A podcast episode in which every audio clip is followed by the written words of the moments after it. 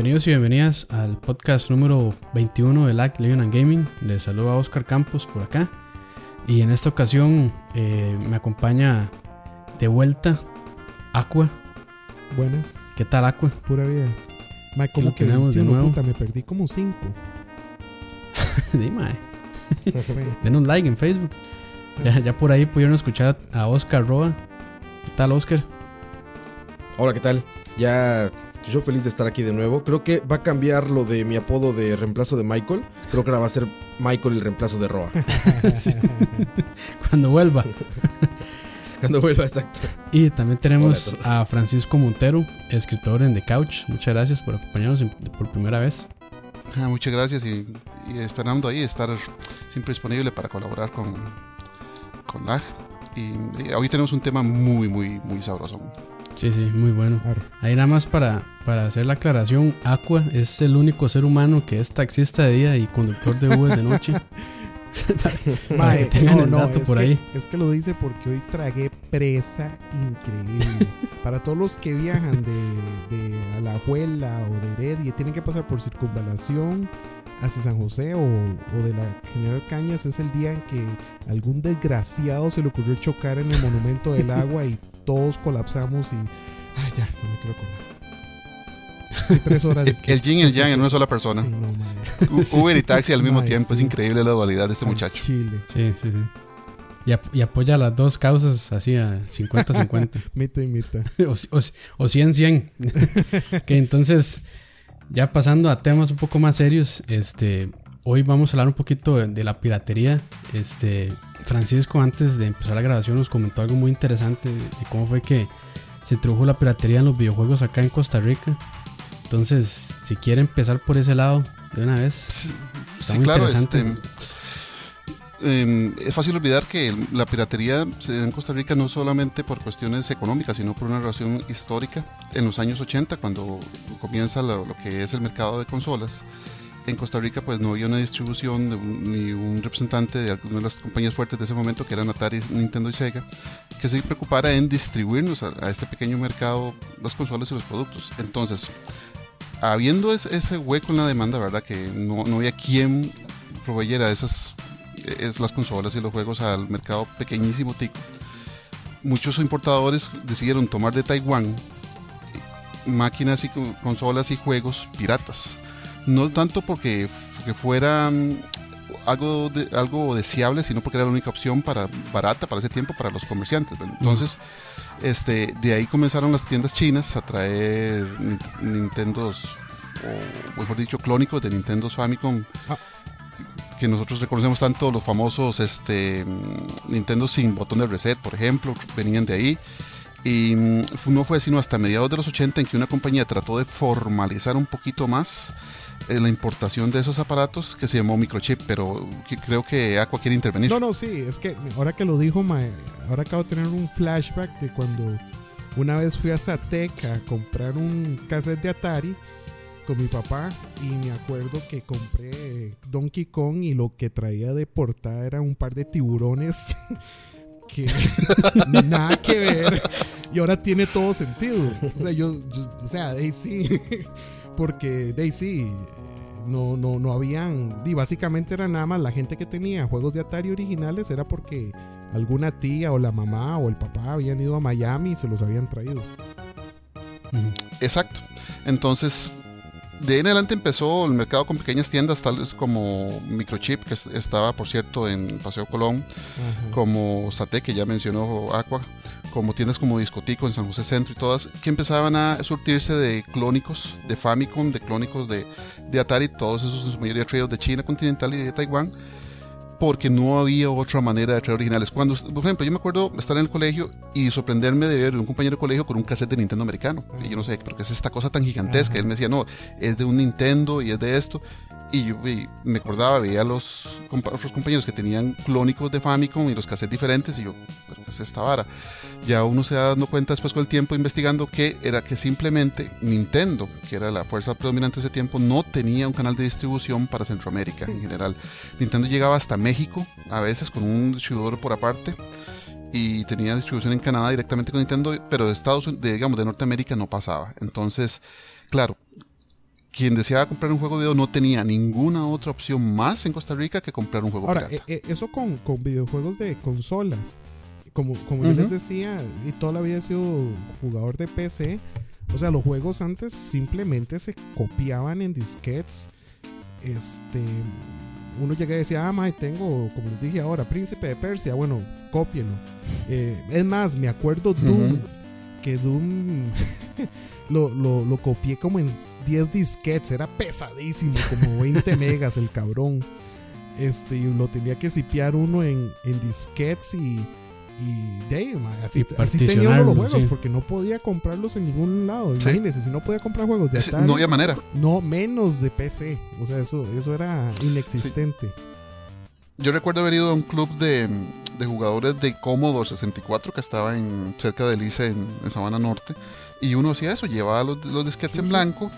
Y eh, el juego nuevo que apareciera, juego nuevo que le vendían a uno o baratillo, llevaba usted los disquetes, se lo copiaban y ese era el mercado. O sea, no había una manera de irse uno a una tienda oficial y decir, quiero comprarme esto porque no, no er- er- éramos y todavía somos en algunas cosas un mercado tan pequeño para las compañías para ser tomados en cuenta. Lo que nos da ventajas y desventajas que vamos a discutir después. Y yo creo que, por ejemplo, en un mercado de, de así, o sea, en México igual porque es mucha más gente, Oh, claro. pero digamos que también pues mucho tiempo no hubo no hubo distribución oficial, pero digamos que pues si hablamos de lo menos malo en un mercado pequeño donde no hay distribución y no hay de otra, pues la afectación no es tan grande, ¿no? No, La por- afectación a la industria no debe ser Exacto, ni porque catastrófica ni mucho menos. Es que ellos no, no están esperando vendernos nada. O sea, por ejemplo, eh, la, Nintendo no esperaba vender una sola consola en Costa Rica. Entonces Nintendo no podría arguir, ok, perdí Exacto. tanto dinero en Costa Rica. Es que usted nunca vino a venderla acá. Es correcto. Pasa lo mismo con los juegos que no se, que no se localizan. O sea, parte de, la piratería está cerca, muy cercanamente relacionada con la emulación. Y uno de los argumentos que defienden la emulación es que usted pueda jugar algo que usted no se supone que jugaba, que tenía que jugar. Juegos japoneses que, por ejemplo, hasta ahora, tal vez 20, 25 años después, tienen una traducción que le permite a usted entenderlo. Son juegos que usted va a poder jugar ahora por medio de la emulación. Y alguna gente arguye que, bueno, eso es una pérdida para la empresa, pero si la empresa nunca estuvo interesada en traducirlo para que usted lo jugara, nunca estuvo interesada en ponerlo a su alcance, ¿dónde está la pérdida para la empresa? Es correcto. Es correcto. Ahora, Sí, muy, muy interesante. eh, eh, Dale, dale, dale. Eso, eso era súper vacilón porque me acuerdo que, que estaba yo ya en el cole, creo, y llegó un gringo ah, de intercambio al colegio y yo tenía TIE Fighter. Y, y el mae loquísimo por TIE Fighter le encantó y me acuerdo que yo agarré y le dije, mae, se lo copio, son 20 disquets y se lo lleva. El- Cultural shock. Mae, sí, totalmente. El mae me hizo una casa, me hizo, me hizo una cara, me dice, mae, no, me va a caer el FBI, no sé qué. Y el mae se friqueó todo y no se lo copié. Don't copy that floppy. Exacto, mae. Entonces, el mae me decía esa vara y yo me quedaba viéndolo como, mae, este mae, ¿qué le pasa? Los ¿Qué le pasa? Es más, Esto es lo más normal del Hubo mundo. mucho tiempo en que yo, chamaco, juraba que los juegos eran gratis. Para, para PC. De Bueno, mae, no hay que ir muy largo. Mucha gente crece en estos momentos pensando eso. claro, claro. Y desgraciadamente hasta este momento la, la- la industria no se ha enfocado en los en mercados terciarios o secundarios que somos nosotros para tratar de cambiar esa mentalidad. Ya en, en el- en- en estos días, por lo menos uno puede decir que Sony se ha esforzado mucho en, en penetrar más el mercado latinoamericano, en educar más al cliente. Entonces, yo, por ejemplo, hace cinco años no me esperaba ver entrar a una importadora monje o una tienda de electrodomésticos y ver que venden juegos oficiales de Sony. O sea, eso hace cinco años era imposible, era impensable y ahora pasa. Es cierto. Claro, por el, por el triple del precio, ¿verdad? Exacto, pero aún así, o sea, hay igual, una sí, sí, distribución sí. oficial, se, se- se preocupan en tenerlo, entonces ya vemos que por lo menos hay una cierta importancia. Al- algunas estadísticas indican que los mercados mexicano y brasileño son de los cuatro mercados más potenciales en ventas de juegos de video para los próximos 10 años. Entonces, extender México y Brasil al resto de Latinoamérica no sale tan caro y es una muy buena opción para las compañías que andan buscando redondear un poquito del gasto o buscar hasta un mercado secundario para, por ejemplo, esos mercados que ya podrían estar muy copados, como el mercado estadounidense o el mercado japonés. Porque vacilón con Brasil, porque este, en Brasil es súper complicado hacer negocios. De hecho, creo que. Nintendo está fuera, sí, ¿no? ya Nintendo, Sí, Nintendo no está en dijo Brasil. que ya no más, pero, pero aún así. Nintendo está afuera. Pero por cuestión, por cuestión de, de- de impuestos. De impuestos, Según tengo entendido, los impuestos que pagan las consolas en, en Brasil son eh, realmente astronómicos. La única manera de evadir eso es que usted ponga una Que fábrica que ensamble exactamente ahí. Por eso Tectoy eh, que era el representante de Sega en ese momento, fue, ha, sido una compañía, pues, primero excepcional y exitosa. parece mentira que hace cinco años el Sega Master System todavía estaba en, venta en, Brasil y era popularísimo. Sí, exacto. Eso no popularísimo. sí, de hecho, puedes conseguir modelos nuevos de Sega Master System todavía en Brasil con juegos, con juegos traducidos por Tectoy para Brasil. Por ejemplo, ellos tienen la única versión oficial de Street Fighter 2 para Sega Master System autorizada por Capcom y pagada por Tectoy. Entonces, o sea, cosas de esas a uno le sorprenden y dicen, bueno, es que somos un mercado, Latinoamérica en general es un mercado al que no se le ha dado tanta importancia, pero hay mucho dinero. Lo demuestra Steam, por ejemplo, que Steam entró en Latinoamérica y le ha demostrado a la gente, bueno, si usted puede tener los juegos ya, en una forma muy cómoda, muy rápida y pagándolo legal. Así es. Entonces, si, si y aún así ya la están encontrando, ¿no? Aún así, yo, yo estaba viendo unos posts este, hace unos días este, de estas cosas de que cómprenlo en, en Rusia y lo compran con una con un código postal de Siberia. Ah, sí, cierto. ¿No? Siempre, siempre hay maneras de. No, y eso es vacilón porque la gente llega y compra esos keys y después este Steam los bloquea porque se dan cuenta que o son robados, bueno, no son legítimos o lo que sea. Son generados por un y se enoja la gente. Sí, sí, sí, sí, recuerdo un caso muy sonado de, Sniper eh, Sniper Elite 3. Sniper Elite 3 fue uno de los que de la gente que los compró así en sitios muy extraños que al final de, le tuvieron que hacerle, o sea, esos keys los tuvieron que desbloquear y los más yo no sé si les devolvieron el dinero o qué, pero sí fue bastante sonado por eso mismo, porque o sea, incluso, incluso juegan con el usuario así, o sea, le, hacen creer que es un key válido cuando en realidad lo consiguieron ellos mismos legítimamente y lo venden, no sé, por una fracción del precio. Entonces, para el usuario es bastante atractivo ahorrarse, no sé, unos 20, 25 dólares. Entonces, igual, o sea, igual siempre, aunque uno crea que está comprando cosas legítimas, mejor, por lo menos si es de Rusia, yo creo que eh, hay que pensarlo un poquito más. Sí, totalmente de acuerdo podríamos extender eh, un, un poquito eso de la piratería, digamos, al mercado que se da mucho ahora con las consolas de última generación, que es el clásico compre, cómpreme juegos digitales a un tercero, que también es, es muy problemático porque hay gente que compra juegos digitales por, por medio de cuentas secundarias o terciarias, ¿verdad?, de otra persona, y después de pronto esos juegos ya no aparecen o no, o no son válidos, entonces ha habido gente que, tiene, que tiene problemas con ello, ha habido gente que no los ha tenido, y eso es un, algo que habría que discutir eventualmente. Lo que se me hace ridículo es que se quejen. En foros de gaming me, he encontrado con gente que dice, es que este, me estafaron, eh, me, vendieron un Call of Duty el último, ¿no? En 10 dólares y no funciona el código, me estafó, no sé qué. A ver, ¿te estafó? Estás comprando un Call of Duty a 10 dólares, ¿qué esperabas, no? O sea, es como un círculo vicioso tonto. Es correcto. absolutamente nada que ver. Es correcto. Sí. Y bueno, y ustedes, este, hablando un poquito no solo tal vez de, piratería en, videojuegos, sino también en consolas, que también ahora Francisco lo, lo habló un poco los famosos Nintendos americanos o los Polystations que leían cassettes ahí de, incluso hasta Nintendo. Yo creo que yo, yo tenía un, compilla de la infancia que el mae tenía un Nintendo de esos americanos que le decían y, leía cassettes de lo más bien de Nintendo, como si nada. Y eran de súper baratos. Entonces... Sí, eh, vamos a lo mismo, digamos, en Costa Rica, eh, todo lo que son consolas, no los juegos de video, pero sí las consolas son, se consideran artículos de lujo y pagan un 54% de impuestos de entrada. Entonces ya eso es una barrera fuerte a una persona que quiera comprarlo, digamos, de, de, su mercado principal. Llegan los, eh, los aparatos chinos clónicos, llegan los aparatos de Taiwán clónicos o hasta de Rusia como el Dendy y mm, vienen a precios súper baratos, obviamente sin garantía o cosas de esas, pero igual el precio lo compensa. Vienen este en, cualquier tienda que se pueden conseguir, entonces la gente compara, bueno, voy a una tienda grande y, y pago por una consola 150 mil pesos o voy a una tienda de un chino que, está por ahí, que tal vez me cueste 20 mil pesos, casi, casi la séptima parte, y me arriesgo mejor por, la, por, la, por, el, ¿verdad? por el que vale muchísimo menos. Eso es mercado perdido para las compañías, pero eventualmente uno se pone a pensar, bueno, el tipo de inversión que tendrían que hacer las compañías para hacer ese, esos canales de distribución, para hacer ese mercadeo, realmente eh, no le sale tan mal o le sale tan mal, le sale pérdida. Entonces uno dice, bueno, ya en estos tiempos en los que existe internet, que uno se da cuenta de absolutamente todo lo que pasa en el otro lado del charco, no se justifica que ese, ese tipo de cosas no se vendan aquí en forma legal, a menos que sean los impuestos los que de verdad determinen la ganancia de las personas.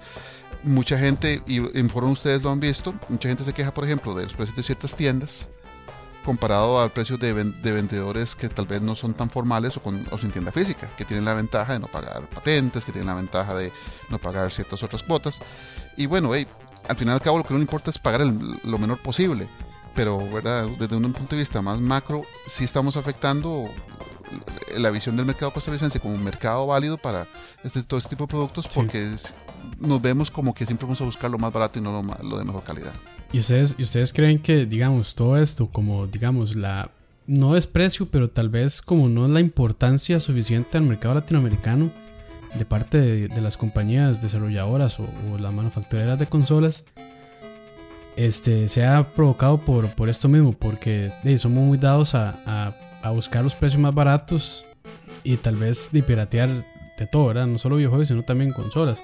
Que ya consolas es un poquito más difícil, ¿verdad? O sea, yo, yo, no sé si existirán clones de, de, Xbox One y de Play 4, pero si hay, yo nunca los he visto. Es mucha, es mucha, eh, es, es, mucha ingeniería. Sí, sí, es demasiado. Es una arquitectura muy fuerte.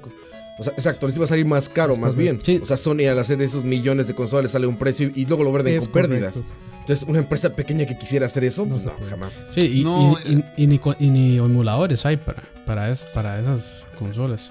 Sin, embargo, lo que en el mercado de emuladores va muy rápido, no se sorprendan, digamos, hay, hay emuladores muy prototipo de, emuladores de 360 y hay un emulador muy temprano de Play 3.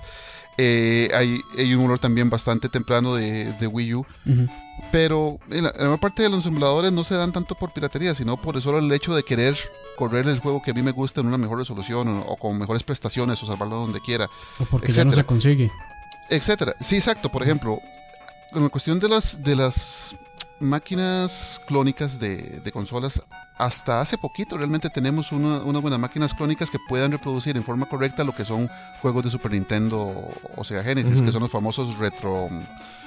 Retron. Retron, exactamente. Retron N5, exactamente. Los de Hyperkin. Y aún así tienen ciertas falencias. Sin, sin embargo, esto no se da porque ellos agarraron el chip de un Super Nintendo y lo reprodujeron a pie, sino que simplemente agarraron un chip multipropósito FPGA y lo programaron para que se comportase.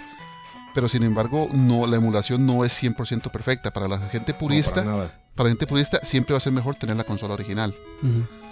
Ahora, del lado de, consolas, digamos, chinas o, ya piratas puras, digámoslo así, algo que no le añade ninguna funcionalidad extra a lo que uno espera de una consola regular, más allá de de Genesis baratos y más allá de Nintendo eh, NES baratos, no, no creo que vayamos a pasar.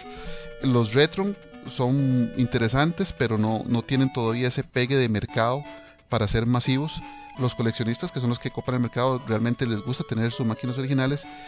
Y la emulación es tan diferente, ya digamos, del lado de la PC hacia las otras máquinas es tan diferente y no se siente igual, que yo no lo considero un peligro realmente para el mercado de las consolas hasta este momento. Claro. Y aparte, por ejemplo, casos como Retron es extremadamente caro. O sea, un emulador de una consola como el SNES e te puede costar cinco veces o cuatro veces lo que cuesta un SNES. Exacto. Un Famicom, un Super Famicom, ¿no? Entonces, como que no, hay mucho sentido. Voy a buscar un original en eBay. y, eso es que. Exacto, que es claro.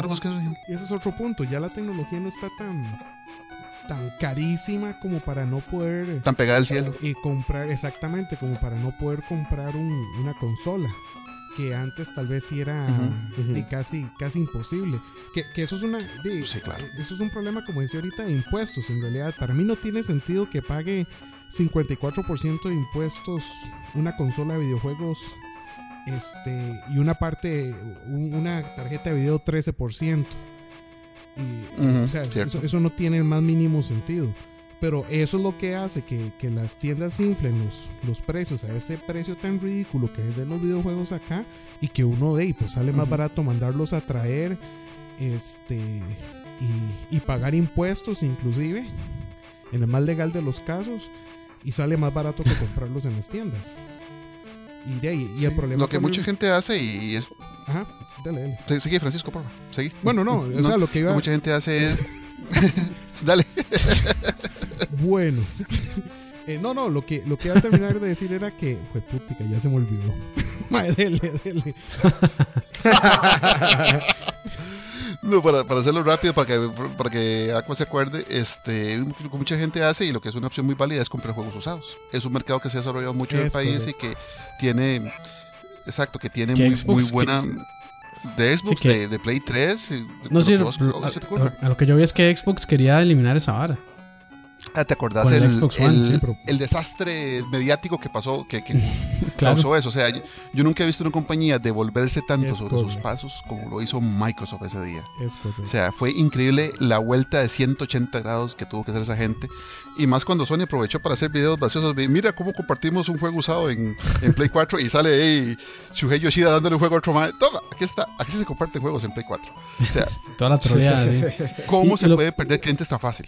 Sí, y, y lo vacilón es que la Xbox para mí es una consola atractiva. Para mí es una consola tuanis. Pero Claro. de, con esas varas. Y, y, y es, de hecho, todo ese, e- ese esas malas decisiones se ven reflejadas en las ventas, yo creo también.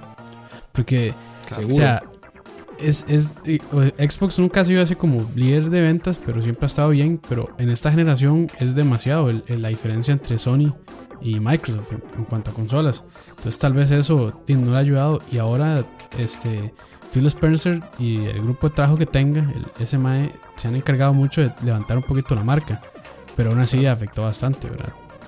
Sí, este, y mucha gente migró directamente a 360 Play 4. O sea, no siguió con, No siguió con con las máquinas de Microsoft. Después después de, de esa terrible conferencia que yo la vi toda yo me al final me acabo de, de verla me quedé pensando o sea qué diablos fumaron estos muchachos Sí, sí, eso porque cómo se les pudo ocurrir decir semejante sarta de, de tonterías pero bueno Sí. ah, parece que aprendieron Y fíjate porque que- sí, han cambiado ha cambiado mucho.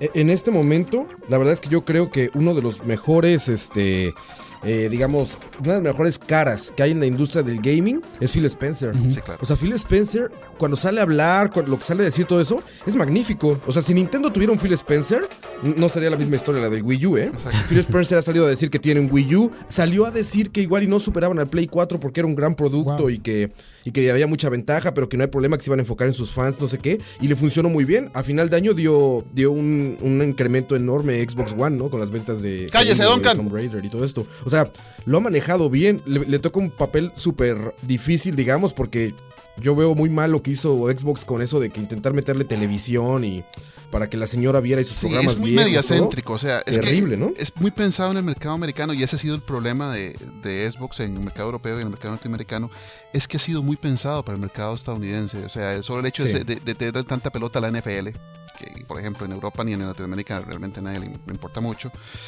Y, y recordad que el sacrificado de, de esa torta que se ganó, que se ganaron en, en Microsoft fue Domatric que amablemente fue dejado ir hacia, Sí. hacia Singa, pero realmente fue el chivo expiatorio de, de semejante Y ve, y ve lo que ha hecho en Singa. Nada. Le debemos todos los juegos de Facebook, ¿no? Exacto, o sea, realmente fue, fue algo terrible. Pero si, si, es un, si es una buena consola, Microsoft, recordad que al final y al cabo el propósito de Microsoft es tener el- la mayor cantidad de espacio en, en, en la sala de las casas de las personas, ya sea por medio de Xbox, ya sea por medio de Windows 10. O sea, ellos quieren, no quieren dejar espacio sin cubrir. Y la misma historia del Xbox original, del primer Xbox, era simplemente no dejarle campo a Sony, o sea, no, no dejar que Sony tomara todo el mercado. Entonces, para mí es una consola muy interesante. Planeo en un momento comprarme una, tan pronto pueda salir del país. Y no, yo, Para la no- E3. yo no veo, exacto, si Dios lo permite. y, y yo no, yo no veo, y eso son cosas que me gusta mucho de este año, que he visto cómo ha- se ha bajado mucho la clásica guerra entre consolas, el clásico console war, el clásico... A mí me gusta el- el, el- el Xbox y tengo que odiar al PlayStation y tengo que odiar a cualquier cosa que venga de Nintendo. O sea, Y tengo que desear que no salgan juegos para la otra, La gente se ha como que se ha permeado de que mientras más juegos hay en el mercado, mejor para todos. De que si yo juego PC, no tengo por qué no tener una consola en mi casa. De que si, si juego Nintendo, no, no, no tengo por qué no disfrutar de un first person shooter. O sea, la gente se está volviendo más cosmopolita en su, en su visión. Podemos jugar de todo. Yo siempre digo en, en Facebook, Real Gamers Play All Platforms. O sea, el- un jugador que se precia ser jugador pero juega de todo, incluyendo juegos de Facebook. Lo importante es problema- el disfrute. El problema es la plata, ¿verdad? no cualquiera tiene la Eh, posibilidad de- exactamente. Sí, sí. Pero sí. En mi caso, digamos, di, yo, yo juego en PC, pero de ahí, es porque me gusta. Pero si, tuviera chance de comprarme una consola, la haría. Lo que pasa es que di, cuando tengo la plata, prefiero consola. meterse a la PC. Si no, cuando tengo la plata, prefiero meterse a la PC que comprarme Sí, una consola. No, no, no. Y miren, ahí les va un tip para comprar aquí en Costa Rica consolas viejas, que ya me pasó a mí. Este, si tú le preguntas a alguien por, eh, estos, eh, bueno, estas páginas donde venden cosas usadas, ¿no? Me pasó apenas. Entonces, quiero comprar un Wii, el que tiene las entradas para los controles de, De GameCube. Cube, ¿no? Ajá, entonces estoy buscando ese Wii en particular. Entonces, cuando pregunto, eh, siempre pregunto si están chipeadas o no, porque se me hace lo mismo que violar a un sacerdote, el que agarren una consola y le metan un chip. Sí, claro. Se me hace muy comparable, Sí, sí, ¿no? Entonces cuando pregunto eso, me he encontrado con grandes sorpresas muy positivas donde la gente me dice, no, Mae, no está chipeada, pero entonces se la dejo más barata. Ah, y yo así de perfecto. excelente. O sea, creen que, es, creen que es algo positivo. La gente que está vendiendo sus consolas este, retro, digamos, o, semi-retro, cree que es algo positivo el que estén chipeadas. Wow. Porque Claro, espera es que, que- tú es vayas que a querer. Lo pidas. ¿No? Eso, eso debe ser un punto que yo iba a tocar. Eh, eh, eh, si ustedes se ponen a pensar hasta qué fue el PlayStation, yo creo que fue el PlayStation y el Xbox. eh, no soy jugador de consolas, de hecho mi última consola antes del Play 3 fue el Super Nintendo. Este, y todo lo demás es PC for life. Master Race. por supuesto, gracias. Este, Yo antes decía que lo único que yo jugaba en la PC era Microsoft Office. sí, no, pero no, no, no, no, no, no, no, Eso buenísimo, Excel. Buscaminas. Sí, sea, pero ya se me quitó, Antes- gracias a Dios. Antes, ahora que pensaba que no sé si eso era piratería o no, uno lo que hacía cuando tenía el Nintendo o el Dreamcast era ir a alquilar juegos a los videoclubs. O sea, antes en Costa Rica, no sé en México, No, se acostumbraba, No, no es este, piratería, nada. vendían, compraban Sí, claro, igual. originales, esos sí eran americanos, eh, no eran, no eran chinos. Entonces, de hecho, yo tenía uno de los Nintendos eh, que era copia del japonés, o no sé si era el japonés, la versión japonesa. Yo juraba que andaba siempre, que era una copia de la copia de la copia. Este, y tenía un cartucho adaptador para poderle meter los juegos americanos. Y, y Ujú, así claro. era como yo jugué, jugué N cantidad de juegos de Super Nintendo, de Nintendo y inclusive de Sega. Entonces fue como a partir de que se pudieron quemar los CDs y me imagino que ponerle chip a las consolas. Porque digamos, eso yo me di cuenta hasta después. Porque de- como les digo, yo, yo vendí mi Super Nintendo para comprarme un bajo y, y de ahí me desentendí de las consolas. Y cuando me di cuenta, en el Mall San Pedro habían tiendas completas con quemas de discos de PlayStation Ah, sí. a mil colones, dos y mil colones. Y yo decía, ma, ¿qué es esta Sí. vara?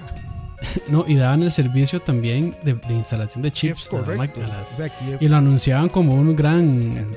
como una gran. Ese era el pegue de la del tienda. Ese era el Ese era el pegue, de la tienda. Entonces, Sí. De hecho, yo trabajé en, Ajá. en ese tiempo en, en el antiguo centro de videojuegos. Oiga, que- usted. que ahora se llama Game On. Sí, yo trabajé en. Y, y eso fue, por cierto, para el lanzamiento del Play este, Dos. 2. Sí, sí, no me acuerdo.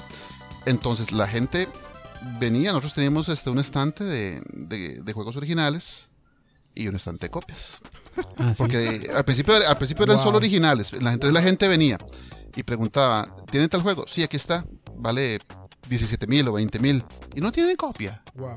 Bueno, ya después de tantas veces de escuchar eso, la gente que estaba a cargo de esa tienda dijo, no, y ahí, si queremos vender algo, vamos a tener que vender copias, ¿verdad? Porque no quedaba de otra. Y en ese Wow. tiempo, Sí. pues, obviamente no había nadie que ya sea supervisara o controlara eso, la ley de, de- de- la ley de propiedad intelectual de Costa Rica estaban en puros pañales. Entonces, así era como se hacían las cosas. Y de, de hecho, para las navidades la gente venía a comprar sus consolas y lo primero que preguntaban era, Se puede. ¿tiene chip? Sí.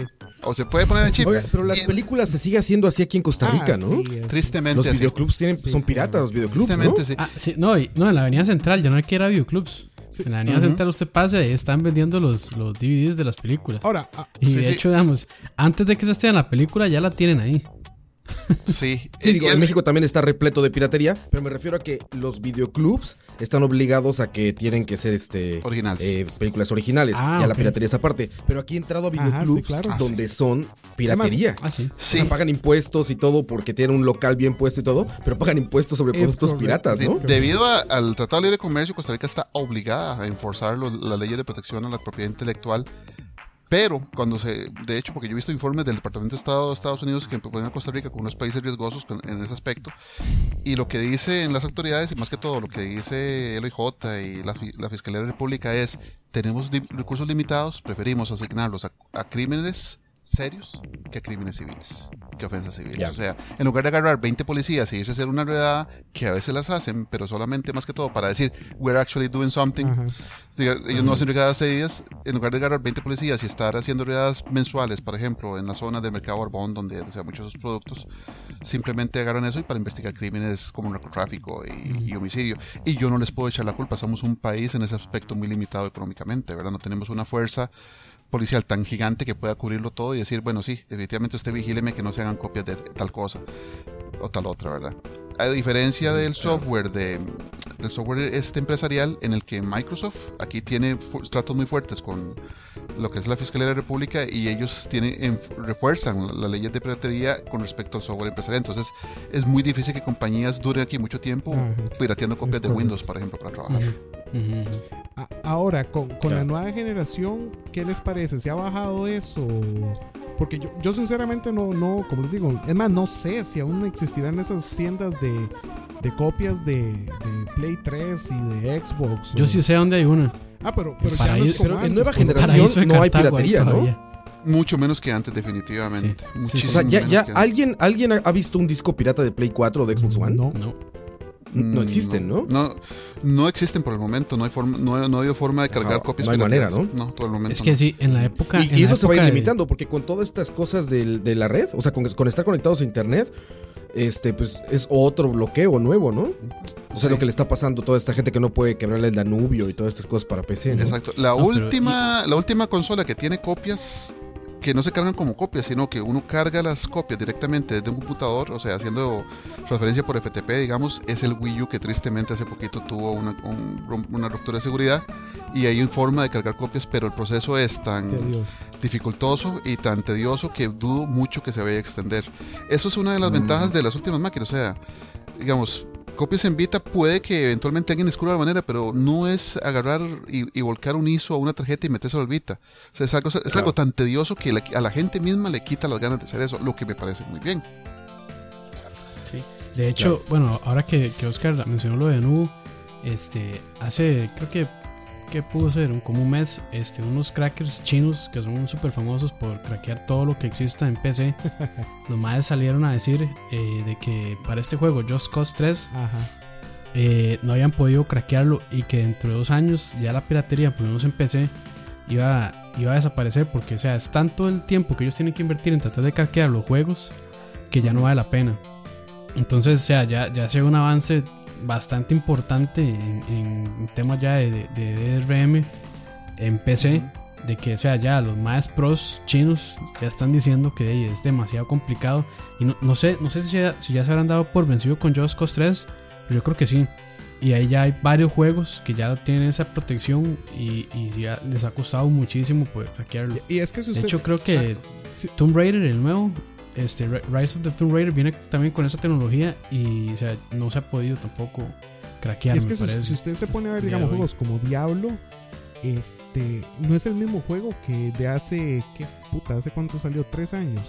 Tres, tres es- cuatro no años. es el ¿no? mismo juego. 2012 Blizzard básicamente lo está actualizando cada este, ciertos meses. Entonces, eh, digamos, yo como, como enfermo patológico de juegos de Blizzard, este, prefiero comprarlo y, y- y, digamos, las actualizaciones de, de Diablo Y tener 3 han sido soporte. gratis, todas, mae, todas, y básicamente son DLCs. Este, por ejemplo, este último patch, como yo les decía, este, Los, seasons, es- pero los seasons meten un montón de cosas. O sea, eso yo casi que ni lo podría considerar un DLC porque lo que cambian es muchísimas cosas y Bueno, introducen un montón de nuevas mecánicas Imagínese, y todo. Entonces, o sea, más, in- Sí, sí. inclusive más de, de- de lo que puedes llegar a ser un DLC.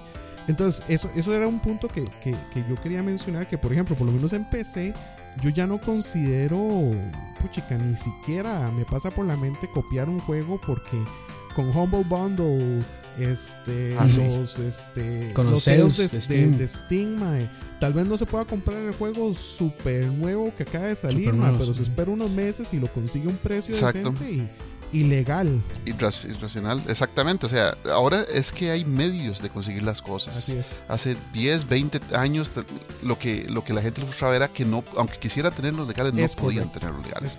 Ahora sí se puede, ahora hay maneras. Y como dice, como, como dice ah, uno se espera un poquito. Si realmente no tiene los 60 dólares para comprarlo ya, uno se espera un poquito.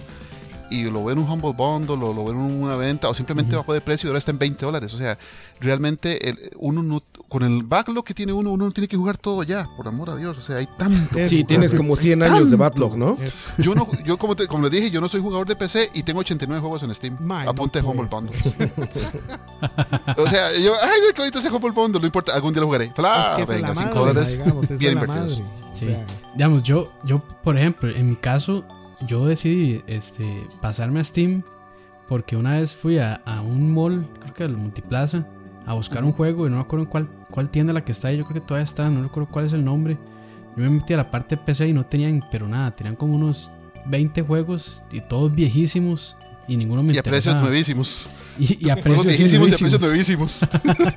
Sí, sí, entonces yo me puse... Ahorita me pasó que ya quería comprar el Battlefront, el Star Wars, Ujú. para PC. Yo acabo de empezar a jugar en PC hace poco menos de tres meses, ¿no? Por ahí. Estoy aprendiendo Wow. apenas. Todavía no paso de ser peasant.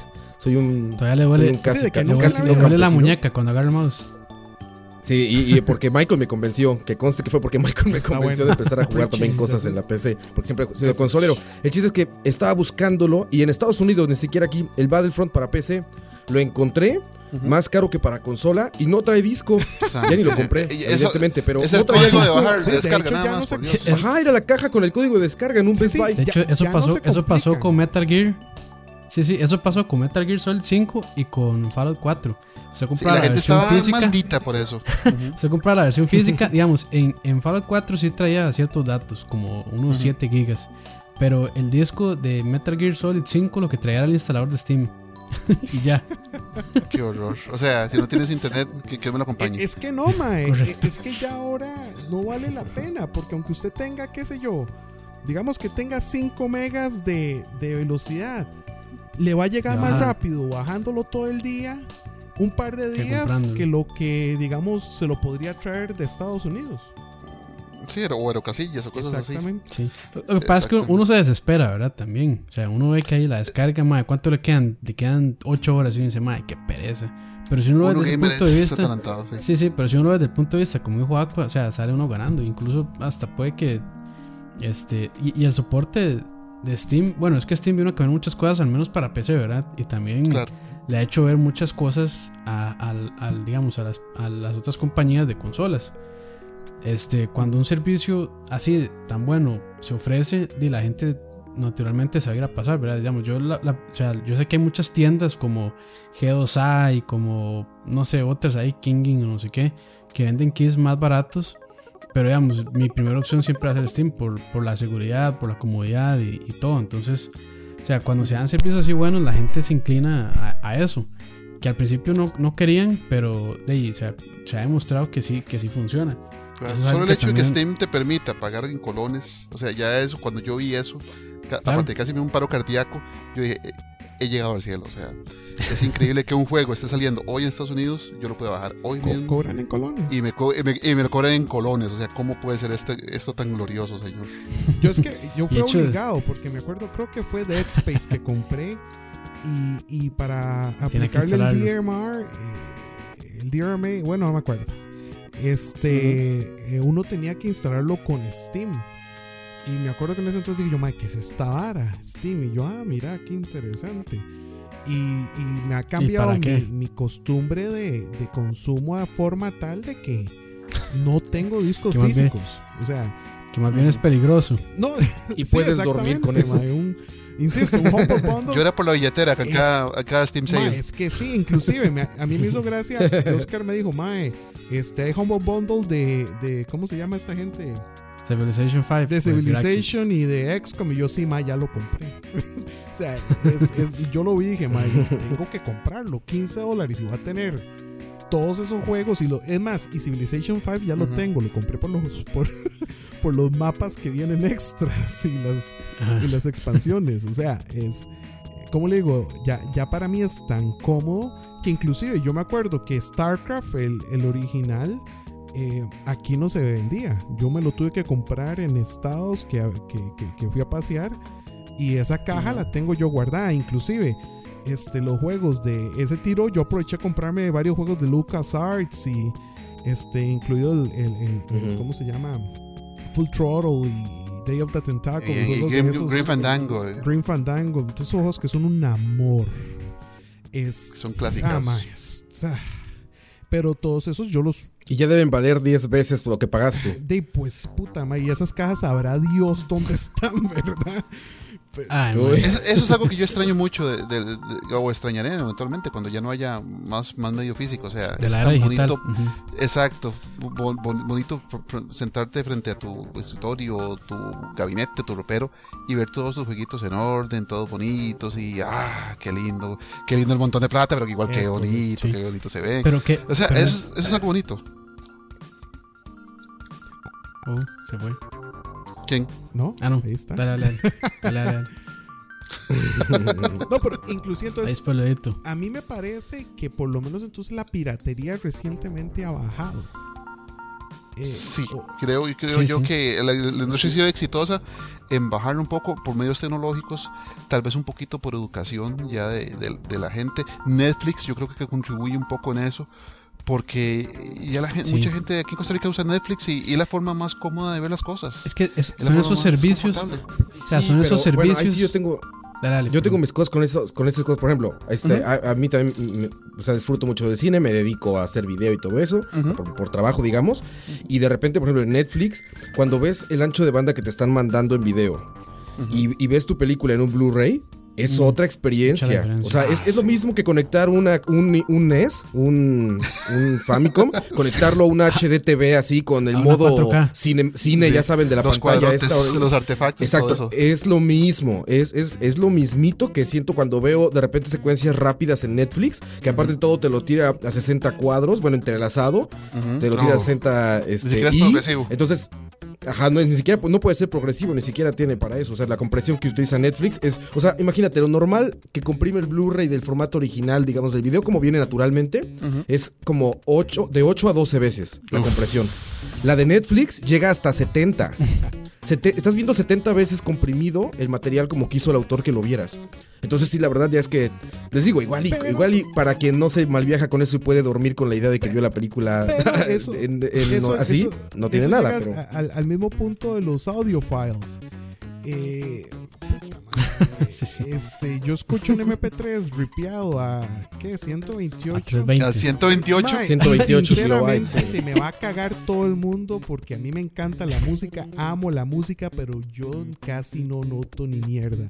Seguro ya es que estoy quedándome sordo, pero sí entiendo lo de Blu-ray. En el Blu-ray el video es completamente cierto. Sí, sí, sí hay, sí hay una claro. diferencia súper notoria.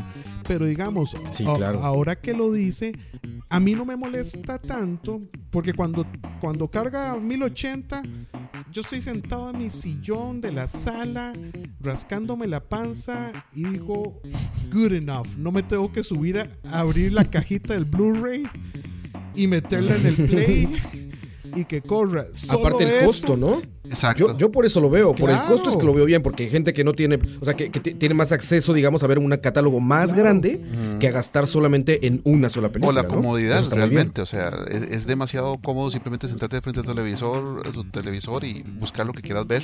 O a veces ver algo que no se te haya ocurrido. Eh, Vamos a ver de qué trata esto. ¡Fla! Ahí estás aprendiendo, estás Sí, sí, viendo sí. algo que no conocías De y, hecho, y te expande mucho la cabeza. Claro, Sí. sí, eso, eso es muy bueno. De hecho, la- el alcance que te da económicamente. yo por muchos años traté de, de buscar el chavo por medios ahí está en Netflix. Anduve por varios sitios de torrents, por varios sitios ahí, de descargas Feo eso. directas y demás. Man, no lo puedo encontrar. Pero en Netflix, no sé si estará completo, pero tiene un montón de. Y ya, Sí, y ya con eso para mí, a, a mí me lo vendieron, porque, bueno, pueden decirme por lo que sea, pero yo disfruto mucho del chavo, el No, no, nada de chavo es, lo que sea. es, Es un es clásico de la comedia latinoamericana. a ¿Qué, de polo a mí, tiene a eso? mí me encanta. O sea, no puedo, sea, a mí me no puedo encanta. entender exactamente qué polo puede tener Don Ramón. Sí, no, sí, ah, por favor. O sea, Don O sea, Ramón es. una, es una o sea, leyenda. voy a tener que pegarme un discurso sobre Don Ramón. No, no, Rondamon, Vamos a por hacer un favor. podcast del mal. chavo. Rondamon, por Don favor. Ramón.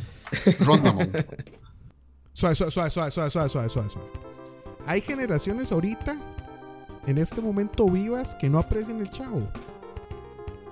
Pero lo- los, no, lo siguen dando en Canal 11. Mae. No, no, y, y si hay algún chamaco yendo a esta vara y no sabe lo que es el chavo o no lo aprecia,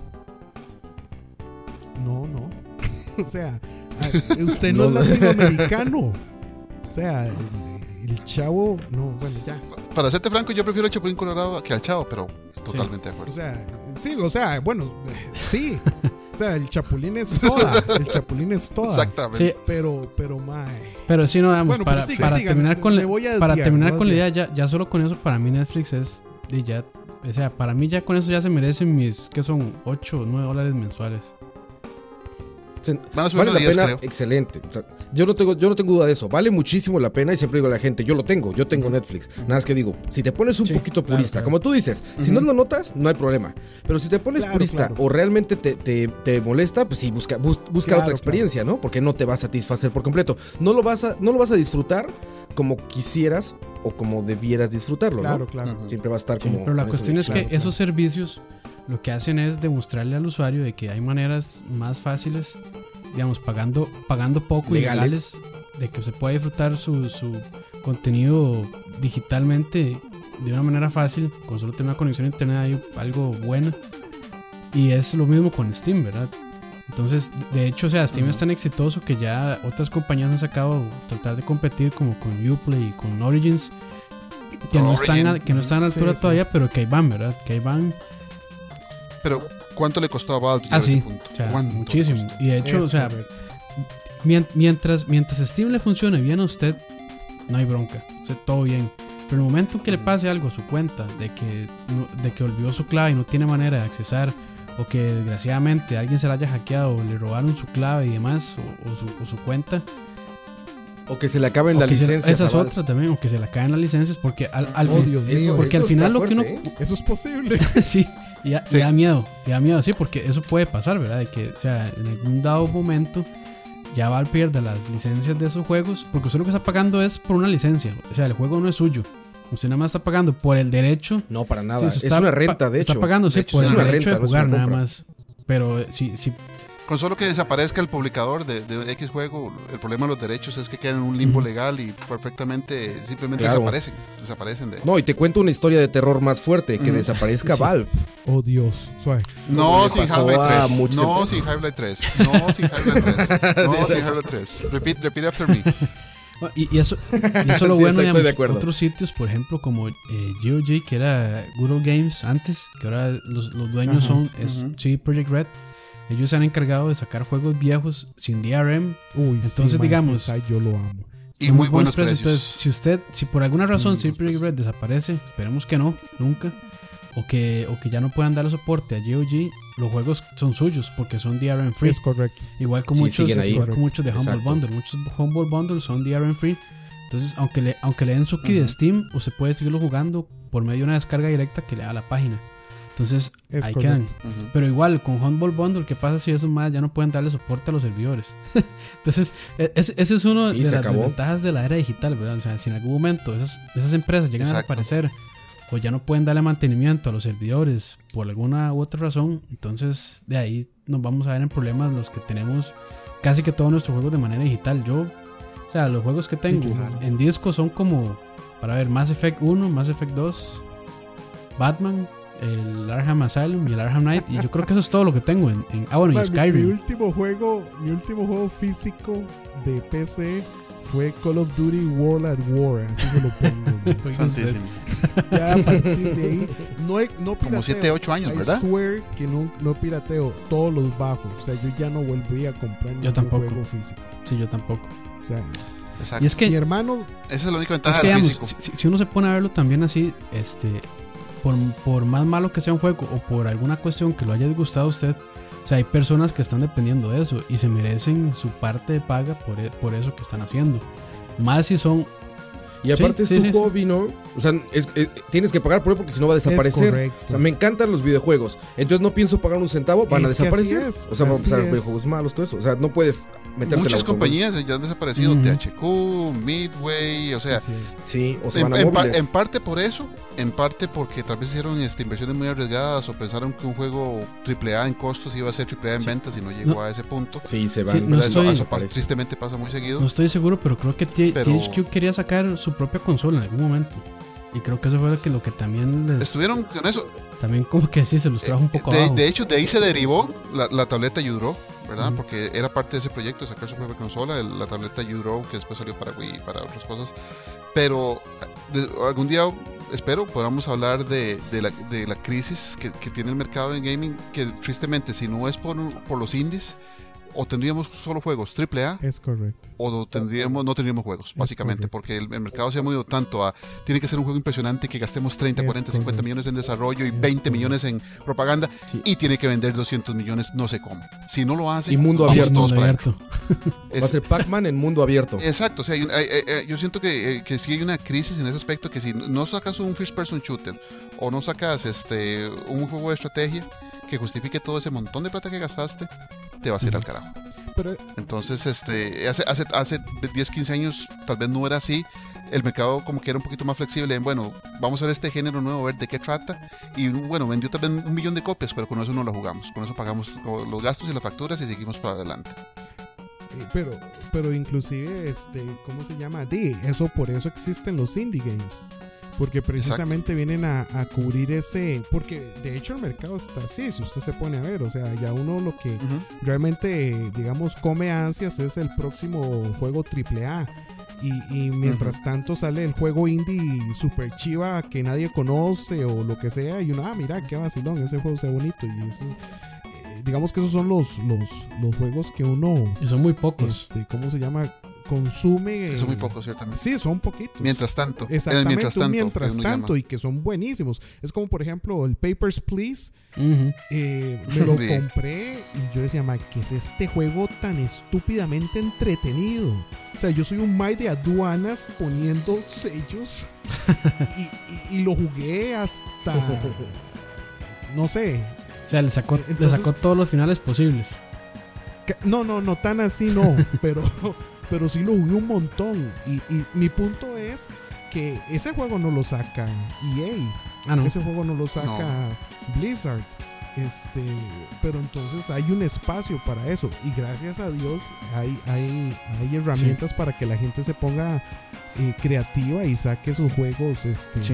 Y en, relativamente eso, baratos. y, en eso, y en eso tal vez plataformas como Steam también han ayudado bastante. Y incluso yo creo que Claro. el, el auge de, de los indies se dio también con el Xbox 360. Que hubo un momento en que, en que Es correcto. eh, ¿cómo era que se llama? No recuerdo cómo era que se llamaba la plataforma que ellos estaban usando para, para un poquito mover esa parte de los indies. Que uno de los primeros así exitosísimos fue Super Meat Boy. De hecho, Ajá. este, si tienen Netflix, los invito a. Bueno, Netflix, de hecho, lo pueden bajar en Steam también. Esa película de Indie, de indie Game, es como se Ajá. llama. Es muy bueno. Es, es muy, muy buen documental. Sí, Sí, de Indie muy, Game, muy buen muy buena. documental. Muy buen documental. Sí, los mismos, los mismos dueños de plataformas ahora se enfocan mucho a apoyar a los indies. Sony, Microsoft, hasta la misma Nintendo, que siempre ha sido tan cerrada, ahora, ahora tiene, digamos, en el, en el eShop una cantidad de indies bastante considerable, de juegos muy interesantes, hasta juegos exclusivos para el Wii U, por ejemplo, como uno que se llama Affordable Space Adventures, que es un juego que uno dice, este, este juego lo hubiera sacado Nintendo porque este juego está hecho para esta tableta. O sea, es, es impresionante cómo con un, po- un poquito poder de desarrollo, con un poquito recursos de desarrollo, esta gente es un juego tan interesante y tan neces- necesario del, del Gamepad y que como, como Nintendo no lo sacó antes. O sea, es un juego muy, muy, muy interesante, muy, muy adictivo. Y si tienen un Wii U y tienen unos, unos cuantos dólares en la cuenta, se los recomiendo encarecidamente. Affordable Space Adventures, porque es, uno dice, es que es el juego que nació para la tableta. Y solo, Es el juego que, que está hecho para el Gamepad. O sea, ¿cómo diablos solo no para Wii U está, no está para. Y solo, y solo para Wii U, o sea, es algo exclusivo. Entonces uno dice, wow, Sí, que, que esa gente se- se- es un riesgo porque para un desarrollador indie, cualquier juego que saque exclusivo es un riesgo. O sea, si no vende lo suficiente, ¿qué- ¿cómo hago para pagar las cuentas? Pero parece que les está yendo muy bien. Sí, y de hecho, bueno, en esto de los indies, ahí como rápidamente. O sea, si quieren de verdad apoyarlos como casi que al 100%, lo que pueden hacer es comprar el juego directamente en la página de ellos. Tal vez no, no usando medios como Steam, porque Steam de, también agarra su parte, ¿verdad? Para, para sostener Claro. el negocio. Entonces, una buena opción también si quieren apoyar a los indies es comprarlos directamente desde la página de ellos. Ahora, es curioso que esos juegos también pueden llegar al punto como de, de Mojang y ser una cosa desastrosamente grande, Enorme, como sí. Minecraft.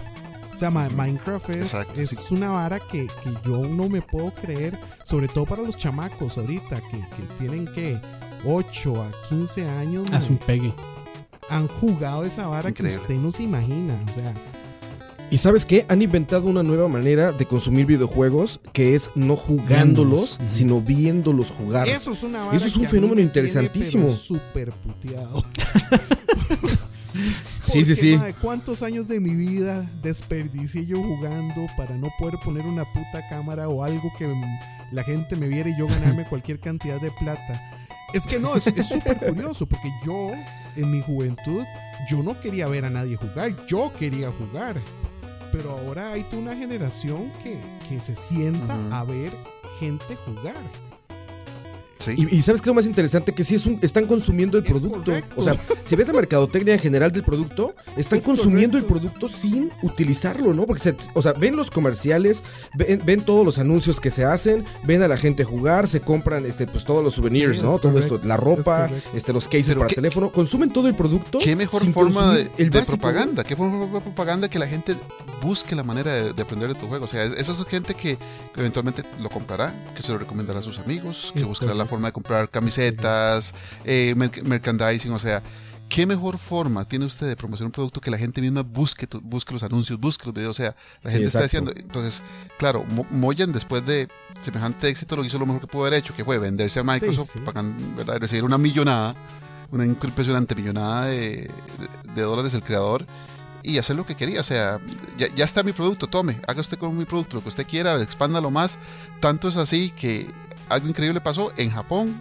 El, el Mi- Minecraft de Wii U lo saca Microsoft, un competidor. O sea, es sacado por Microsoft. En Estados Unidos creo No, que es sacado por una- otra compañía, pero en Japón viene con la marca Microsoft. O sea, yo y ya sé. hicieron a Japón, ya, ya obligaron a Japón a hacer su Minecraft con el Dragon Quest Builders, Sí, que por cierto es el juego más vendido de esta semana en Japón. eh, exacto. el Sí, juego que más se vendió Y es el Dragon Quest Builders. En Vita vendió una tonelada y eso que en Vita vendiera 20.000 unidades más esta, esta semana. En. Vita, en Vita es venderle a un zombie, ¿no? correcto. No, bueno, en, Jap- en Japón sí tiene su, su mercado nicho, eh, ¿verdad? Muchos juegos de anime, visual novels y todo eso. En Japón la, la suerte del Vita no es ni, sem- ni semejante a la, de- la suerte del Vita Sí, en no, Estados Unidos en las todo. que... Bueno, el, el Vita es más que todo protagonista de Walking Dead, ¿verdad? Sí, todas las, esas novelas gráficas que mencionas, ¿no? Sí, exacto. Eh, eh, esos son productos que, que tienen su nicho tan, tan populoso en Japón que van a- es como el PSP en Japón en su momento, va a tener juegos para uno, dos, tres años más perfectamente sin ningún problema. Pero, pero, eh, ¿verdad? O sea, en Estados Unidos eh, la suerte del Vita es tristemente nada que ver con su significado, ¿verdad? No tiene nada que ver con vida. Sí está, está muy mal. Y es, y es bueno, ya es hablar de otro tema, pero es vacilón porque, o sea, el Vita es un maquinón. En todos Sí, sentidos. claro, pero de ahí. Sí, exacto. El problema es no saber qué hacer con la máquina. Ya le había pasado a Sony con el PSP, la experiencia de una consola en sus manos y no sé qué.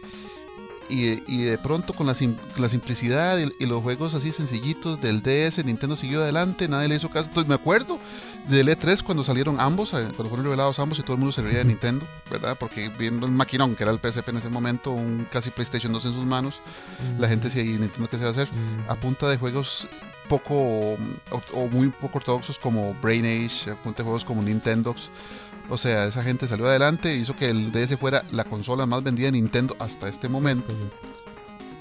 Y el PSP quedó casi, casi, casi que en el olvido con un nicho de mercado muy fuerte en Japón, que es lo que le está pasando al Vita ahora en este momento. Es una máquina impresionante el Vita, es una máquina que uno hubiera deseado tuviera mejor suerte, Es pero ya de por sí en Japón la gente está dejando de usar consolas, la gente está moviendo mucho a móviles. Es que sí. Sí, ahí, ahí se ve. Sí, es que bueno, eso es otro tema también enorme de mercado móvil.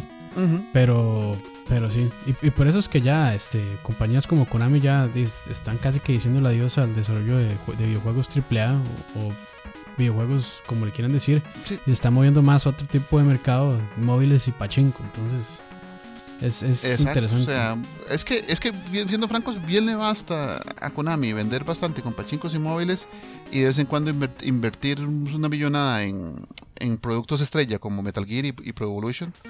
Y, si- y, si- y siguen bien, o sea, los últimos reportes de ganancias de Konami, esta gente estaba muerta de risa. ¿Quién, quién era Kojima? O sea, eso es lo que se preguntaba la gente, ¿quién es Kojima? A nosotros los jugadores, los que realmente nos interesaban, los, los juegos AAA, los que los muchos seguidores de Kojima que hay, por ejemplo, o sea, se jalaban los pelos diciendo, ¿ahora qué va a hacer? Bueno, ahí Kojima co- encontró un mucho mejor lugar, se llama Sony, donde le están dando pelota, donde anda muy de la manita con este, este otro, Guillermo del Toro.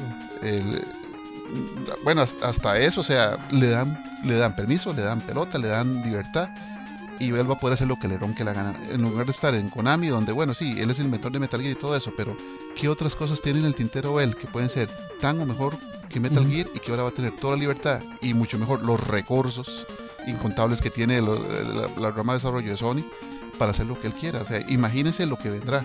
No se pongan a llorar por el Metal Gear, imagínense lo que viene ahora en adelante. Sí, sí, sí. Entonces, este, volviendo un poquito a lo que es de ya de, piratería, entonces, ahora ya viéndolo un poquito más hacia, estos años, eh, yo, bueno, por, por, por yo no tener consolas, no sé cómo estará el asunto, pero como decía ahora Oscar, ustedes no han visto todavía un, un disco quemado, por decirlo así, de Play 4 ni Xbox. Entonces, no, las protecciones ya están, muy bien, muy bien hechas. Y además, yo creo que, o sea, al fin y al cabo yo creo que se ve un poco el beneficio de que pase esto, porque al final es, es, es algo bueno para el consumidor, porque, o sea, si es lo que pasa con la PC, que muchos años o unos, hace unos años para acá se, despreciaba un poco porque decían que el PC Gamer todo lo pirateaba.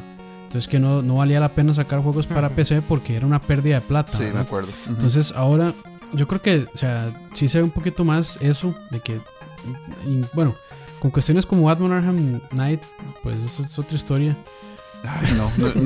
o Tales of Symphonia que acaba de salir, por cierto, y es todo un desastre. sí. o sea, sí, sí, o sea, cuando se ve el mercado de PC como, ah, bueno, y saquemos unos cinquitos más, porque mira, ahí tengo ese juego que saco sacar, sacar en consolas y tal vez si, le, si gasto unos 10 mil dolarcitos podemos vender ahí unos, unas cuantas copias en PC. Ese tipo de pensamiento, que es el que le pasa en la cabeza, por ejemplo, a Warner Bros. con Mortal Kombat y con... No, ese pensamiento no sirve. ese pensamiento... La gente de PC, los jugadores de PC son gente que sabe mucho, son gente que espera un buen tratamiento, son gente que... Bueno, si usted tiene este juego en 720 en consola, yo quiero tenerlo en 1080, o, quiero tenerlo en 1440. El jugador de PC es muy exigente. Es, correcto. Exacto. Es correcto. Es que es eso, uno... O sea, no se le llegan con, con uh, paños tibios y decirle, bueno, tome, tome este jueguito aquí corriendo en un emulador o con márgenes o con no lo dejo que cambie la resolución o como settings de video. ¿Qué es eso? No, no, con, con costo le voy a dar los subtítulos. no, es, como hay, hay unos juegos que salieron, no recuerdo el nombre, pero creo que hubo un juego el año pasado que salió para, para, para el Vita y para el Play 4 y después anunciaron el port para PC y en vez de agarrar, o sea, el, por decirlo así, el, el, los gráficos de, de Play 4 y pasar a la PC, agarraron el de PS, el de PS Vita y lo pasaron para PC. Entonces, imagínense cómo se puede ver esa vara. sí. Terrible, o sea, toda la gente que compró, que esperó, que preapartó Arkham Knight Yo. y le llegó esa cosa llena de, de pulgas, le llegó esa cosa llena de, de, de stocks, de freeze ups, de, o sea, se pusieron como los mil demonios y la respuesta de Warner Bros. fue bastante deprimente. O sea, dije, vamos a ver si hacemos un parche. Vamos a ver, entiéndase, dos, tres, cuatro semanas de, de parches a, medio palo y que el producto final, al final, no quedara bien. Porque la verdad es que la versión de PC no quedó ojo, bien. Ojo, lo interesante. Antes de que saliera Arkham Knight, creo que una un par de semanas antes, Steam implementó el Steam Refunds. Entonces, quiere decir, o sea, básicamente usted podía pedir su plata de vuelta cumpliendo ciertos requerimientos, que no haya jugado más de dos horas el juego, que no lo tuviera más de dos semanas, usted podía pedir el reembolso completo del juego sin que le preguntaran nada. Entonces, y eso es otro, eso es otra de las ventajas, digamos, de estos servicios así. Que usted al final no va a estar gastando su plata si el juego sale mal o si el juego no le gustó por alguna razón. Se puede fácilmente nada más llegar y decir, no me gustó el juego, quiero mi plata de vuelta y entonces usted decide si, si, se lo reembolsan a su cuenta o si se lo reembolsan como a la al, como una, a un wallet que tiene Steam. Entonces ahí le queda la plata para que usted después pueda comprar otros juegos o, gastarla como usted le la gana. Si quiere comprar tarjetitas de no sé qué, de aquí, de allá, para los, cromos, entonces usted puede hacer lo que quiera. Entonces ese tipo de servicios así, volviendo a lo de Netflix y a lo de Steam, es, son valores agregados que, que al final el usuario aprecia mucho y que también alejan de que la gente esté pirateando. Porque, o sea, para mí, qué pereza bajar 30 y resto, 40 gigas y darme cuenta que el juego no funciona. Y, es que, sí, claro. Y, si usted se pone a ver precisamente lo que decía este, el otro Oscar ahora, eh, la gente ahora lo que está viendo es gente jugar. Y, bien que mal, el, el, que juega, juega en alguna consola o juega en alguna PC. Esperaría uno que un juego de forma legal y la gente pues, se deja influir mucho por eso. Entonces, eh, yo veo a, qué sé yo, por algún Mae jugando con un Play 4, entonces quiero el Play 4. Y, y quiero el juego original y lo quiero comprar el día que sale para rajar este o, o, hacer un screenshot o algo gracioso y ponerlo en 9gag este eh, pero la gente yo creo que también mucho la piratería se ha bajado por esa misma cultura de, de, de lo original no es tan carísimo y, y es lo cool. O sea ahorita lo, lo cool es tener pues el Play 4 o, o- o el Xbox One o, o la o la, o la tarjeta de video Titan este eh, pero, pero, pero como les digo, o sea, yo creo que eso ha sido también un factor de que, de que ya inclusive las máquinas con chip que decíamos hace un rato, ya eso ya, además de que probablemente la tecnología no, No permite. no esté ahí. Si usted tiene una cierta cantidad de plata, si usted gana cierta cantidad de plata, usted puede comprarse una consola y puede comprarse los juegos. Exacto. No, no hay que olvidar realmente que nuestra afición es cara. O sea, Es que sí. la afición de los videojuegos es cara. No es como ser deportista, comprar una bola, ir a jugar bola y ya. No, hablamos de consolas caras, hablamos de controles caros, de juegos caros, etcétera. O sea, tristemente, porque uno deseara también que la afición fuera más, más expandida, nuestra afición es cara. O sea, no, no, no hay otra, otra forma de verlo. Y como dice Aqua, ya, ya se ha vuelto tan popular tener las cosas originales, que bueno, eso es bueno. ¿Verdad? Que la, la gente ahora no ve tan irracional comprar juegos originales, si ya sea usados, ya sean nuevos. Entonces, Exacto. en eso el mercado ha ido avanzando del lado físico, ¿verdad? Sea, Steam ha hecho maravillas, ¿verdad? Y otros servicios de distribución. Y el lado físico, ya ahora en Costa Rica es mucho, fa- muy, mucho, muy fácil conseguir juegos usados a precios muy, muy razonables. Entonces, no lo compraste nuevo, te esperas seis meses, está usado. Exacto. Sí. Imagínense, ya vamos a ser hipsters de los juegos, porque vamos a decir, yo compraba juegos originales antes de que, Antes de que estuviera de que moda. fuera- de que todos Sí, los ahora. compraran. Sí, claro. y De que incluso- fuera trendy. ¿No? Ahora hice hasta el, Yo- el sí, yo ya- yo las hipster compraba sin querer originales. diciendo que yo compraba eh, Dark, eh, ¿cómo se llama? Dark Forces original, lo tenía y todo eso. Lo que, No, ahora, sin querer, No, ahorita- nada siendo hipster. no, ahorita los hipsters va a ser instalar floppies y, y, jugar y Príncipe y- y Persia. jugar Daisy. No, no, ju- jugar Príncipe de Persia, pero un 8086 es de verdad. Wow. Sí, sí. Exacto. Entonces, este, eh, ya así como para ir cerrando, ya estamos, ya nos pasamos un poquito de la hora. Ustedes, ¿cuál es, cuál es su opinión ya final de, sobre la piratería? Es, o sea, ¿qué, qué tiene de bueno? ¿Qué tiene de malo? Eh, ¿Lo ven desapareciendo dentro de unos años o lo siguen viendo como algo permanente? Por lo menos en los videojuegos, porque en otras, en otras industrias, pues yo creo que sí se va a seguir dando, pero por lo menos en videojuegos. Ujú, digamos, la pi- piratería o tal vez la, o formas alternativas de correr juegos porque algunas realmente tienen un, una, un fin académico. Por ejemplo, la conservación de juegos en los que las compañías ya desaparecieron. Exacto. O para darles un ejemplo muy claro, Exacto, exacto. este uno de los sistemas de arcade que usaba Capcom hace un tiempo se llamaba CPS2. CPS2 eh, tenía un sistema de protección muy particular, estaba amarrado a la vida de la batería. Entonces, si la batería fallaba, se perdía todo. Y no había una forma de, de- de- de resolverlo.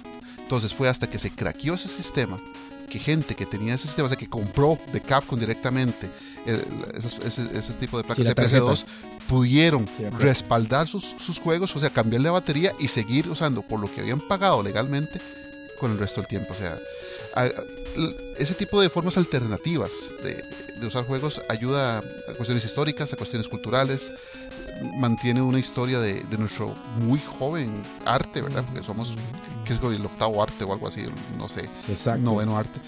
Porque eventualmente algunas compañías desaparecerán, los derechos se perderán y uno querrá saber, bueno, ¿y este juego de qué era? También para, como decía antes, poder jugar juegos que o desaparecieron o juegos que nunca se suponiera que, sa- que salieran, ¿verdad? Por algún- algunas versiones de juegos que para Drinkas que quedaron incompletas y de pronto aparecen en la internet y dice, uy, encontré este archivo, lo terminé de completar y este juego es, es un juego de Drinkas que nunca salió. Y bueno, exacto, exacto, o sea, entonces tiene, tiene sus propósitos, tiene sus contados propósitos académicos buenos y ya, los, los otros propósitos van a ir desapareciendo poco a poco porque las mismas fuerzas del mercado y los mismos instrumentos tecnológicos se van encargando de que vayan desapareciendo poco a poco. Sí, sí, exacto. Yo, yo creo exact- Mire, yo, yo creo que la piratería seguirá, este, va a bajar muchísimo y en algún momento va a volver a subir y así, porque como decía en Malcolm en Jurassic Park, ¿no?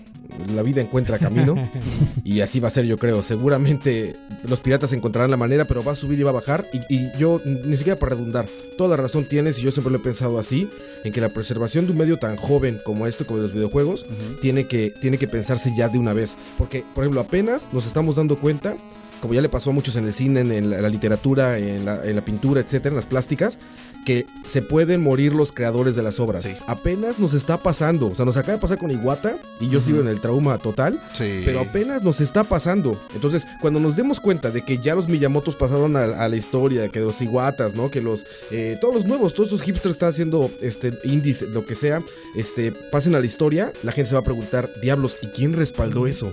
Vayan a buscar los servidores de Valve, porque ¿quién tiene todo ese material, no? Solo para. yo creo que para eso es importante. Para eso un ejemplo muy rápido. Nosotros no tenemos versiones de juegos de, ciertos juegos de Sega, de Saturno, porque Sega perdió el código fuente. Por eso no hay un Panzer Dragon Saga remaster, porque simplemente Sega no sabe dónde está el código fuente. Así de sencillo. Terrible. Terrible. sí, no, yo, yo, yo pienso igual, o sea, yo, yo pienso que, en realidad, este, bueno, a mi parecer ya no va a tener mucho sentido piratear juegos, en realidad. Eh, por lo menos en la parte de PC, como les decía, unos, unos si es paciente, realmente no tiene que gastar mucha plata para, tener los 89 juegos que decía el tocayo ahora. Este. Eh, y eso va a ser un factor de, que era lo que hablamos. Antes se pirateaba un montón porque no se podía conseguir casi que de ninguna manera. Este. Y, y ciertísimo eso de la conservación de los juegos viejos que este, que es una cosa este, impresionante. Juegos como, qué sé yo, yo, yo amo los juegos de aventura de, de LucasArts, de, Day of the Tentacle, Monkey Island. Monkey Island, yo los amo, los jugué, los amo. Es, los de Indiana Jones. Indiana Jones, el Full Throttle. son son obras de arte. O sea, son obras de arte. El Monkey Island. Todo es como. Monkey Island 3, es, yo pasaba cagado la risa. Y todos esos juegos, mae, sería una pena que, se pierdan, que, uno no pueda volverlos a jugar o que se puedan hacer un remaster y... Porque es como leer un libro de hace 100 años, 200 años, imagínese lo que es que usted no pueda leer Dostoyevsky ahorita, Puta, no. Entonces, este, por dicha, está Steam, está Good Old Games, que ese ha sido uno de mis, de mis sites que, que ahorita amo porque trae todos esos juegos de mi infancia y juventud que yo amé y jugué por horas. Sí, esos más han hecho un esfuerzo este, impresionante para rescatar todos los juegos. Esos más son mis ídolos, son mis ídolos. O sea, hasta un juego, uno que se llama Lance of Lore, eh, que más jugué, ese ha sido el único juego que jugué como tres días seguidos sin comer ni nada, ni dormir. Con pañales. Mae, casi, mae, casi. Y, un día solo me lo encontré aquí, mae, casi me da algo. Es un juego de los noventas, principios de los noventas. Este. Sí, corren dos box. sí, o sea, entonces. Corren dos box. Este. Yo no sé. Yo, yo, yo sí he escuchado mucha gente que aún de piratea, sobre todo en PC. Ya, ya en las consolas es un poquito más, más difícil, pero sí creo que, que, que eso va a ir bajando. Y, y, como dijo, creo que fue, no sé si fue Roa o si, o si fue este Francisco, pero este igual algo va a salir que la gente va a necesitar copiar o piratear, pero por el momento se ve, me parece que, va a ir en, baja un poco por lo menos. Sí, sí, de hecho. Y yo, ahora, ahora que Francisco dice eso, la conservación de juegos, sí, yo este, no lo había pensado por ese lado, pero sí es muy importante. Este, y ojalá que sí se encuentre una manera legal de poder hacerlo porque, bueno, Nintendo ha sido uno de los que han luchado más por evitar lo que es emulación y demás en PC. Entonces, este, yo creo que es, en parte sí, está mal, pero también de hay que ver esa parte, porque ellos no han puesto de, su parte para poder conservar esos juegos, ¿verdad? Porque el, Virtual Console de, Nintendo es bastante escueto, casi. Queda debiendo. Queda debiendo mucho, Entonces, sí, digamos. Dale, dale a nivel de la ley estadounidense, eh, hay una excepción a la DMCA, que es la ley más fuerte de protección de derechos de, IP, que permite el, archivo o el archiveo, digamos, el guardar piezas de software para precisamente evitar eso, que se pierdan. Solo hay, por ejemplo, los, juegos de unidad de disco de Famicom, los de Famicom Disk, esos juegos, esos disquetes se borran con el tiempo, o sea, eventualmente se van a desperder. Y las unidades tienen un problema en una de las bandas que, que mueve el, mecanismo de, lectura del disco, que esas bandas se rompen solas con el tiempo y fueron hechas con una precisión tal o con un modelo tal que en ese momento son muy difíciles de reproducir. Entonces, si se te murió, se te murió. Y si te, los disquetes se te borraron por desmonetización, se perdieron los juegos. Entonces, si, si hay, hay, un museo, creo que es en Minnesota, en Michigan, no estoy muy seguro, que se encarga de eso, de guardar todas esas piezas de software como un archivo para que queden para la posteridad.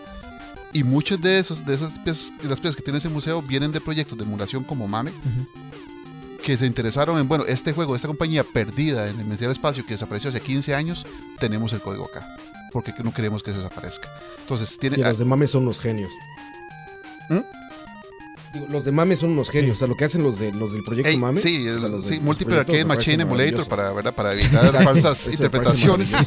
¿Verdad? Este, Así también. sí, mejor decimos, ¿verdad? ¿Qué, qué significa? Este, el esfuerzo de ellos es precisamente ese, tratar de conservar ese arte, porque es arte, yo pienso que involucra sonido, involucra video, involucra historia, involucra esfuerzo. Eso se llama arte. Más que. Entonces, todo eso.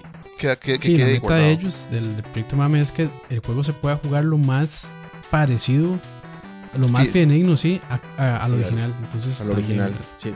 Sí, en hardware y software, los dos. Sí. Exacto, entonces, de esos lados sí hay una razón para que exista. Tristemente, las leyes no se han puesto a la, al mismo nivel que la tecnología. Eventualmente, las cosas tienen que guardarse para que la gente las, las conozca al futuro. O sea, dentro de 40, 70, 80 años, nuestros hijos y nietos quieran saber que ya lo era Pac-Man. Aquí está. Tome, véalo, siéntalo, piénselo. Y que, y que, sea, y que sea de alguna manera legal. Bien. Exacto, o sea, yendo a una biblioteca, ¿por qué no? ¿Por qué no ir a una biblioteca y déjeme investigar sobre esto? que era el medio digital que se usaba en los años 80, en, los años 2015? Eso, en tal vez ahora no, pero en ese momento el pensamiento va a ser eso, o sea, es parte de la historia del mundo. Y, es que es curioso ahora que lo dicen, la gente no piensa que un buen juego es buen juego por siempre. O sea, un buen juego no, no deja de ser bueno porque hay mejores gráficos o, porque hay un gameplay, una forma de jugarlo diferente. Pero un Pac-Man, usted lo pone en un arcade y le, pone, más juegue Pac-Man, Pac-Man es un chuzo. Eh, Tetris, o sea, para mí es el juego más timeless del mundo. O sea, no, ocupa nada de gráficos y no, se cansa. Es correcto, ponga un chamaco a jugar Mario.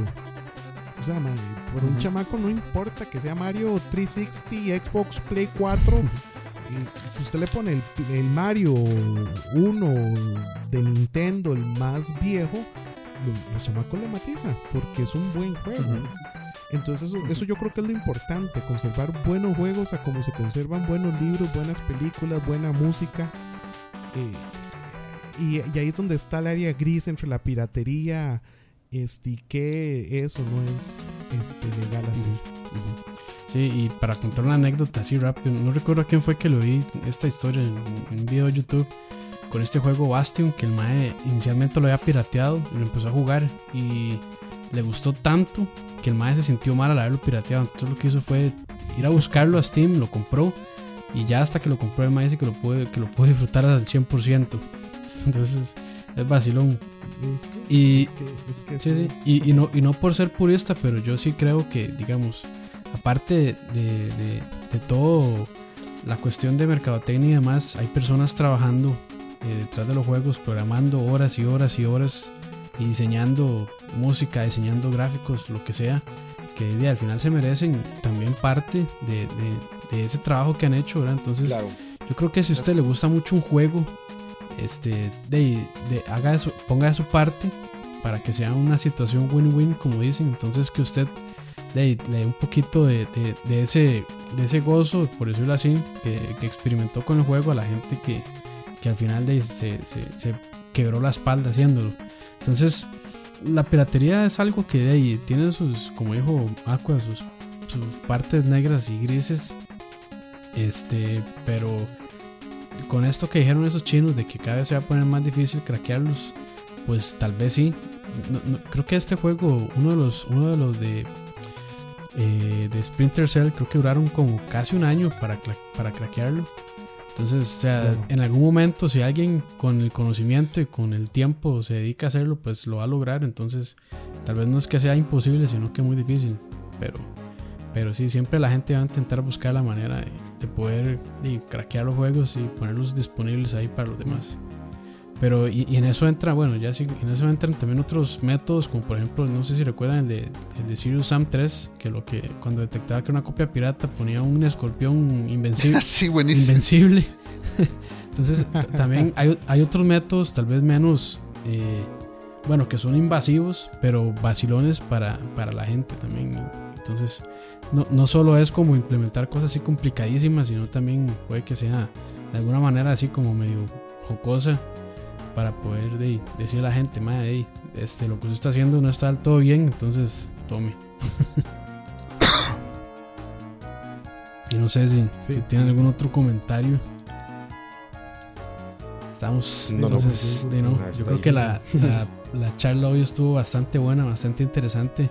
Eh, Francisco trajo datos que yo sinceramente algunos no conocía, que estuvieron muy, muy, muy buenos. Entonces, gracias por todo eso. Mucho gusto. Y de, no, de, de fijo, en alguna ocasión vamos. Ojalá que tenga el chance también para llegarse a otro, otra parla de estas que solo hablamos paja. A esas personas que nos escuchan, les damos muchas gracias por, por, por, por escuchar, Sí, por- ya sea dejar un like o dejar un dislike, un comentario, lo que sea. Muchas gracias. Y también, Les agradecemos también mucho. darle las gracias a Aqua, que resucitó Claro. entre las cenizas, nos acompañó hoy. A pesar, Rise from your grave. a pesar de las cochinas presas. Ay, malditas presas. man.